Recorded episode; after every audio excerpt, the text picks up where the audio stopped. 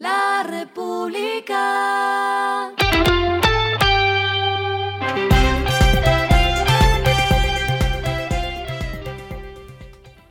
Al final de la jornada, esto es lo que debes saber sobre el comportamiento de los negocios, las finanzas y la economía.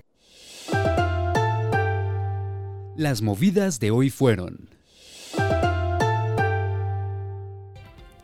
Aunque hoy se conoció que el gobierno dio luz verde a la integración de Viva y Avianca, esta última aseguró que aún no está facultada para intervenir en situación operativa y financiera de Viva Air, por lo que no podrá resolver la situación de los usuarios afectados por la low cost, tal como ordena la resolución de la Aeronáutica Civil.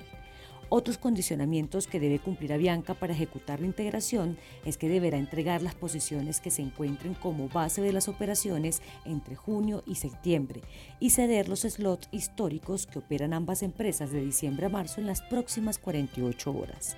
Además, Viva no puede desaparecer como low cost y debe operar por mínimo tres años. Y por último, deben suscribir un contrato de interlínea o de código compartido con Satena.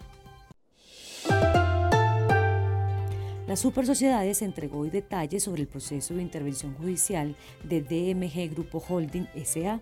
Reveló que 193.302 personas fueron afectadas por la actividad de recaudo no autorizado y que las reclamaciones ascendieron a 1,04 billones de pesos. En cuanto a dineros y activos, ya se lograron recuperar 57.284 millones de pesos, mientras que durante la medida de intervención de liquidación judicial se puso a disposición del proceso procesos 107.243 millones de pesos en activos. Y hablando de las supersociedades, una nueva medida cautelar de esta entidad cambiaría el rumbo de la próxima junta directiva del 31 de marzo del Grupo Nutresa. Esto porque decidió que los representantes de Grupo Sura y Grupo Argos, empresas miembros del conocido Grupo Empresarial Antioqueño, no podrán votar en la próxima asamblea. Esto permitiría, en primera instancia, que los otros socios de las compañías de alimentos en nueve días puedan elegir una nueva junta directiva, una acción que fue solicitada por el socio mayoritario de Nutresa, Jaime Gilinski. Lo que está pasando con su dinero. En Colombia hay más de 16 millones de tarjetas de crédito vigentes a corte de 2022 y 414.194 canceladas según cifras de la superfinanciera, un número bajo teniendo en cuenta el alza de tasas. Las tres entidades con el mayor número de tarjetas canceladas son Tuya, con 223.640 plásticos cancelados, Bancolombia con 57.751 tarjetas canceladas y Banco Falabella con 55.906 plásticos cancelados.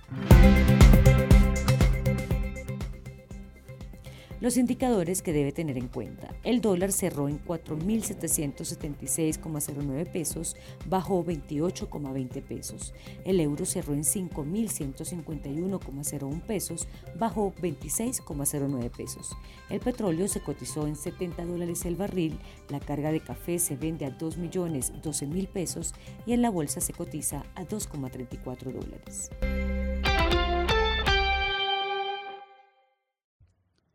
Lo clave en el día.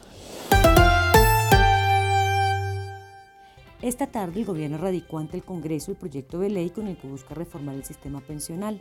La ministra de Trabajo, Glorines Ramírez, resaltó que se pasará de un sistema de dos regímenes a un unificado en cuatro pilares, solidario, contributivo, semicontributivo y de ahorro voluntario.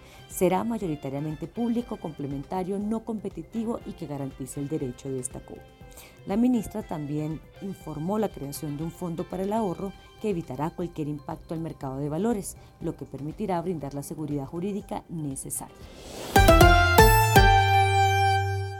A esta hora en el mundo. La Reserva Federal de Estados Unidos elevó hoy miércoles las tasas de interés 0,25 puntos, pero indicó que está a punto de frenar nuevas alzas en los costos del endeudamiento en medio de la reciente agitación de los mercados financieros tras el colapso de los bancos en Estados Unidos. La tasa de interés de referencia a un día del Banco Central de Estados Unidos se estableció en el rango de 4,75% a 5%.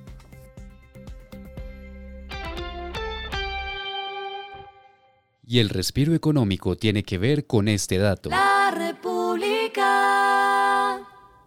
Hoy Shakira rompió un nuevo récord en las plataformas digitales, posicionándose en los primeros lugares de las principales listas de reproducción con la canción Te Felicito. En colaboración con Raúl Alejandro, esta canción alcanzó más de 500 millones de reproducciones en YouTube. La República. Y finalizamos con el editorial de mañana. Se ha cotizado 18 años, no se preocupe. La reforma pensional ha aterrizado en el Congreso y es una auténtica revolución para los colombianos. Quienes tengan 18 años, más de mil semanas, nada cambiará. A los demás, sí.